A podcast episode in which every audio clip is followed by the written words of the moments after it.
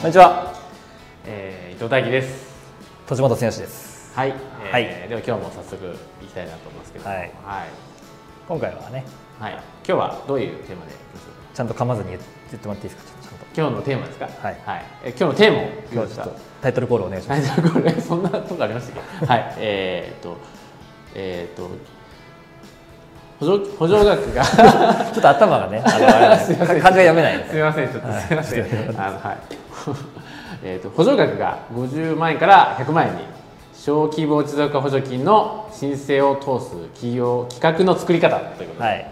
小規模事業持続化補助金ですね。はいはい。ちょっと言いにくいんですけれども、はいこのまあ今ね、えーと申請が今第一公募が終わって3月末で終わったんですね。そうですね。で次が6月5日そうですね。までのまあ申請期限で、はい第二次公募がはい。まあ、今もう始まっているというところで,、はいで今回のまあコロナのね、まあ、経済的なはいあれをまあ受けて、そうですね。えー補助額がまあ今まで50万円まで、うえーだったんですけど、ん今回からまあ100万円に増額になったとん。そうですね。いうことなんで、まあうんえー、と3分の2ですかねなので、だから150万円の、えーし要は申請をすれば100万円と出ると。はい。いうことなのでだから150万円使う、まあ、企画を、うんとかけ事業計画を、はいまあ、作らなきゃいけないっていうことですね。そうですね。うん、なので、まあ、これを、まあ、あのぜひね今のタイミングであの、まあ、ぜひね補助金を使っての、まあ、新しいこの企画っていうのを考えていってほしいなとは思うんですけども今比較的その、まあ、この補助金だけじゃなくて、ありますよねいろんなね今資金調達の方法というかそうですね。たくさんありますね。えーまあ、売上の、えーまあ、昨年対比でですね売上がえー5%、えー下がっているっていう、まあ、根拠が示せればですね今国も今政策金融公庫ですね日本政策金融公庫が、えー融資を通常の枠と違う枠で、えー特別でね、えー枠を無利子無担保の、えー融資を、まあ、出してくれるということができたり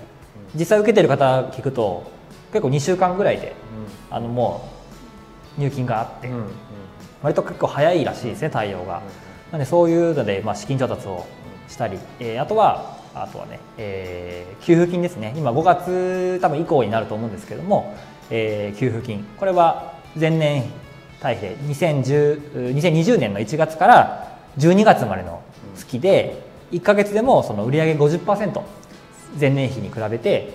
えー、50%減しているところはあーその対象になるということなので、個人事業主だと100万円、中小企業だと200万円えー出るというふうにまあ言われてますので、まあ、そういう、ね、やっぱ影響を受けてえー売上が下がっているう事業主経営者の方っていうのはぜひね申請してもらうといいんじゃないかなと思います。で今日はちょっとその補助金というところでその小規模事業持続化補助金のまあ申請を通す企画の作り方っていうのをちょっとお話ししていければなと思ってるんですけど、まあ当然ながらこれってまあ去年とかも何件かねやってましたけど、うちでも。まあうちは申請はちょっとしてなかったんですけど、まあ、お客さん自身でしてもらって、えーでそれを実際うちの方で制作とかをさせてもらうってことをやってたんですけど、まあ、この申請って要はもう企画なんですよね。はいはいはい。だから面白い企画だったりそれで売り上げを上げていくうビジネスっ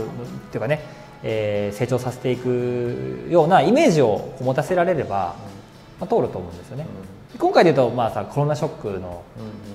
あーちょっとネタをはいはい。入れていかないといけないと思うんですけど、コロナウイルス対策というか、そうですね。うん。まあ、どんな話してます？お客さんとなんか相談とか補助金に関してどういうなんか相談とか問い合わせがあったりしますか？今。最近あります？相談みたいなのですね、まあ、やっぱりリアルで会えないからどうしようとか、うん。やっぱりその来店型店舗に来てもらう型のビジネスをやってる方は、まあ、大きな影響を受けてるっていうところで、まあ、うん。そうそうなんかどうすればいいかなとかっていうオンラインが、まあ、すごい今オンライン化っていうのがすごくあのニッチなワードのあの、うん。今ねあの流行ってるワードかもしれないですけども、まあ、そういう相談のがやっぱり多いですよね。どうしたらいいかなとかっていう、はいはいはいはいそこが結構やっぱりそうですよね。大変かなっていうのはやっぱり聞きますね。だからやっぱり補助金通り補助金を取りたいとそうですね。あのみんな考えるけれども、はい。結局じゃあただで補助金もらえるわけじゃなくてね。こちらがちゃんと計画を立てたり、ん。企画を立ててね、うん。えーやらないと当然補助金は下りない。うん。何もないものに補助金が出ないっていうのがこれなので、あくまでこういう事業をやっていきたい、こういう企画をしていきたいとこういうなんか新たなものに対して出る補助金なんですねこれって基本的には、何か新たな試みに対してっていうことなのでそういうもし企画とかどういう企画を作っていったらいいかっていうのがわからない方とかもしそういうところで困ってる方はぜひあの私たちのね方にご相談いただければ一緒にその面白い企画というか申請を通る、まあ、企画っていうのを一緒に作っていくことができるので、えー、ぜひ相談いただければなと思うんですけど、まあ、要はまあ、今の旬で言うとやっぱオンラインに、まあ、どう対応して、どういうふうにその、えー、新しい新商品とか新サービスっていうのを、まあ、打ち出していくかっていうことを、まあ、考えなきゃいけないので、まあ、この企画っていうのは要はね、えー、簡単に言うとそれで売り上げをちゃんと上げていくことを、まあ、当然考えなきゃいけないので、まあ、それはだから補助金を目的にしちゃうとそんな企画が何ていうんですかねぼやけてしまうっていうか、うん、なんですね。よくやってるのみんなやってるの見てるとなんか補助金通すためになんか架空の企画を作ってるみたいな人が多いんですよね。それだとなんか意味がなくて、まあ何でもそうですけどね。やっぱり補助金もらうためになんか架空の企画作ってその架空の企画がそもそも作る労力かかるじゃないですか。もったいないですよねその時間が。だから本当に意味のある企画をちゃんと立てて実際その補助金通したらその企画を実際に実行して、えー、売り上げ上げてもらった方がよくないですか、うん。そうですね。ただ、でも皆さんやっぱなんか漠然としちゃってるっていうような感じがやっぱり話聞いてるとしますね、うん、なんか、ね、自分のお仕事とじゃあさてオンラインをやろうって言った時にじゃあそことなんかの結びつきがなかなかやっぱり皆さんできてないのかなっていうのはやっぱり聞いて思いますねそこで多分企画力っていうのが多分ね、必要なのかなと思いますね、はいだからやっぱり世の中のその動きとか、市場のその人たちの動き変化っていう心理の変化とか、あそういうのをやっぱりキャッチして、そこに向けてどういう商品サービス、どんな取り組みをしていったらいいかっていうことを考えられないと多分そもそもななんていうんですかね架空の企画になっちゃうんで、まあ、架空の企画じゃなくてちゃんとなんていうんですかねあのリアリティのある実現できる企画っていうのを、まあ、作っていければ、まあ、逆に言えばあの通さない理由が僕はないかなと思ってて、お客さんと喋っててもいやこの企画だったらもうと逆に通さない意味がわからないですよねみたいな話を今してて。もうこれだったら通る気しかしないんですけどみたいな。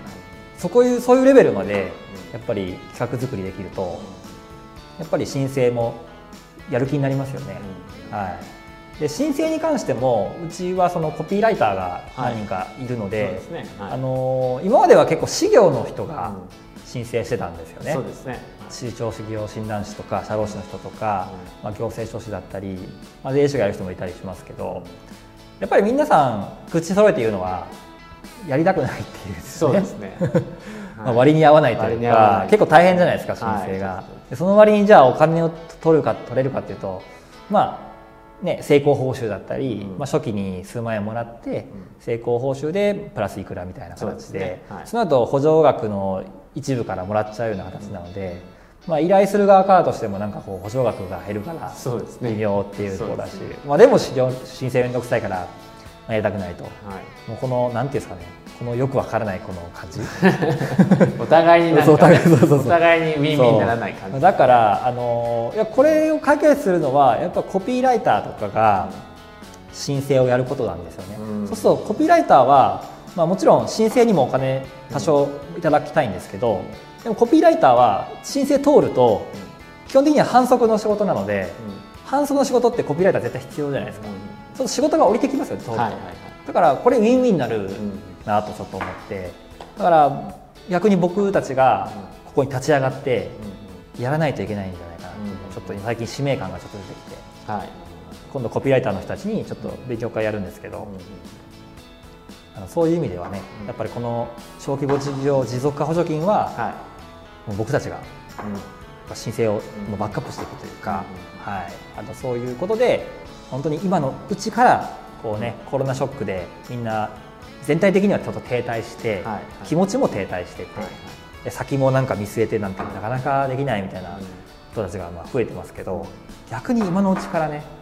うん、仕組みをちゃんと作って、うん、こう逆にこういうコロナショックみたいなものがまもし仮にまた起こったりとかね、えー、したとしても、うん、まあ、影響を受けないとは言わないけれども、まあ、本当にね、えー、しっかり土台が、柱がしっかりしてると、まあ、そのね揺らぎ方も全然、まあ、あまり影響を受けないみたいな状態ができるのかなと思うので、まあ、そういうことをちょっとね、えー、やっていければいいかなというふうに思ってます。なのでまあ申請とかね、えー、企画っていうところでもし、ま